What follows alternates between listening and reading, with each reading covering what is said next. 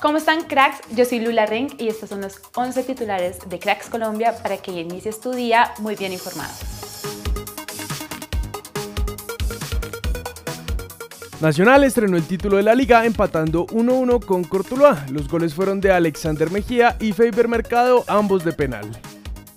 Esto dijo Hernandario Herrera luego del empate de Nacional.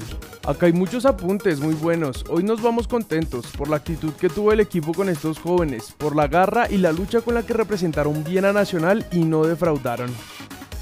En el debut de David González como director técnico de Medellín, empataron a uno contra el Tolima en la primera fecha de la liga. Los goles los marcaron Andrés Rentería y Luciano Pons.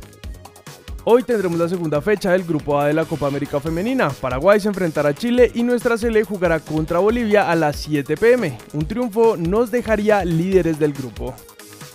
No he visto mucho de Bolivia, tal vez el profe y mis compañeras sí. Todos los partidos son muy diferentes, así las analicemos, cada juego es diferente. Todas vienen con el sueño de ser campeonas y vamos a jugar cada partido como si fuera una final, dijo Lloreli Caravalli en la previa del partido de nuestra Sele.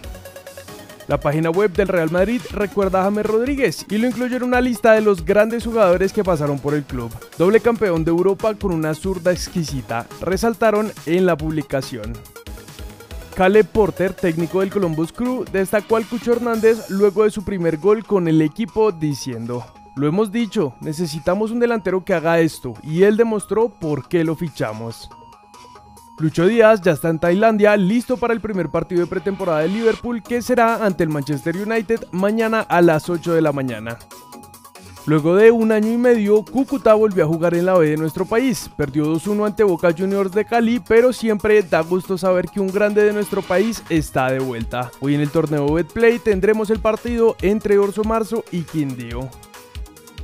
Según informó el Carrusel de Caracol, la liga femenina se jugaría con 10 equipos, que serían América de Cali, Deportivo Cali, Nacional, Millonarios, Bucaramanga, Cortuloa, Fortaleza, Pereira, Real Santander y Llaneros.